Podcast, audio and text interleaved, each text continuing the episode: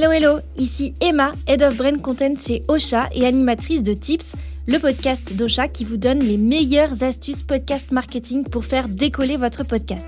Je suis très très heureuse de commencer cette année en constatant que vous êtes de plus en plus nombreux et nombreuses à suivre les conseils de Tips. Alors un grand grand merci pour votre fidélité.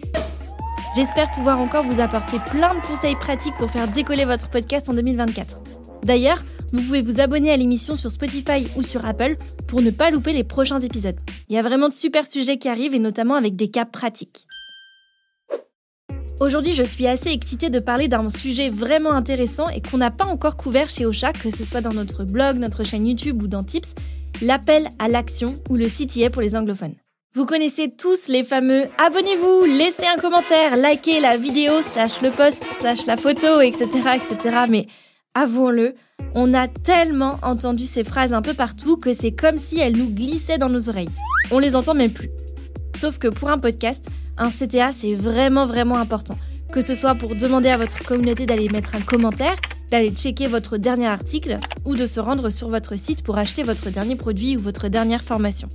Alors comment on crée un CTA qui marque les esprits et qui incite vraiment à l'action? C'est ce qu'on va découvrir ensemble. Et vraiment, j'apprends en même temps que vous au moment où j'écris ce script de podcast. C'est ça la magie de Tips. Première chose, ne restez pas bloqué sur l'idée qu'il faut mettre vos CTA à la fin de l'épisode. C'est pas vrai. Vous pouvez le mettre au début ou à la fin de votre introduction par exemple, avant de rentrer dans le vif du sujet. Vous pouvez le mettre au milieu, un peu comme une publicité. C'est un pari assez osé parce que ça peut générer un peu de frustration pour les auditeurs et les auditrices qui sont déjà plongés dans votre récit, mais en même temps c'est très efficace et ça permet aussi d'aérer un peu votre podcast.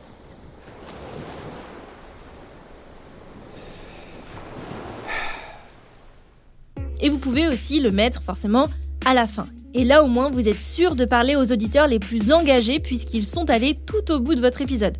Et à vrai dire, c'est pas plus mal d'avoir de bons avis d'auditeurs déjà conquis. On peut dire qu'il existe en réalité deux types de CTA. Un CTA qu'on peut appeler global et qui va vous permettre de soutenir vos objectifs à long terme. Par exemple, visitez notre site internet pour avoir plus d'infos, ou suivez-moi sur LinkedIn, ou le fameux laissez-moi un avis sur Apple Podcast. Et un CTA plus spécifique, qui vise à servir une campagne particulière. Et là, il faut que vous soyez précis dans votre demande. Typiquement, si vous êtes un auditeur ou une auditrice fidèle de Tips, vous avez peut-être entendu une annonce en host read au début de certains épisodes dans lequel je vous invitais à vous inscrire à notre challenge cross promo.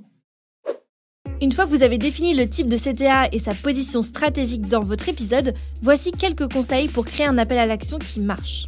Un bon CTA, c'est aussi un CTA qui résonne à la fois avec votre objectif, mais aussi avec votre audience.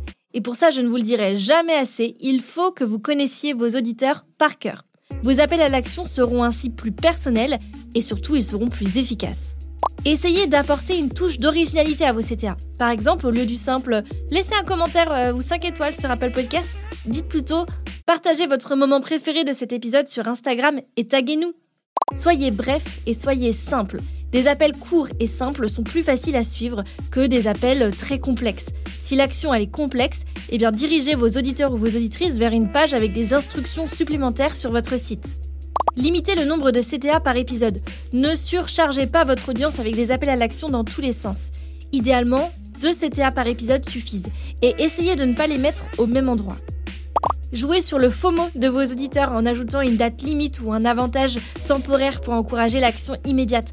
Ça va créer un sentiment d'urgence irrésistible pour votre audience. Bon, bien sûr, ça ne fonctionnera pas pour chaque CTA, mais ça vaut le coup quand même d'essayer. Ajoutez clairement votre appel à l'action dans les notes de votre épisode ou de votre émission. Utilisez cet espace pour renforcer votre appel et guider encore mieux votre audience. Et enfin, assurez-vous que votre CTA est pertinent par rapport au sujet de votre podcast. Ça peut paraître évident, hein, dit comme ça, mais c'est important de l'avoir en tête si vous voulez avoir un vrai résultat. Pour finir cet épisode, je voulais vous parler d'un petit hack marketing que vous pouvez mettre très facilement en place si votre podcast est hébergé chez Ocha. Depuis maintenant plusieurs mois, vous pouvez ajouter des boutons personnalisés directement sur vos supports de communication, c'est-à-dire votre Smart Link, votre Smart Player ou votre page web dédiée à votre émission.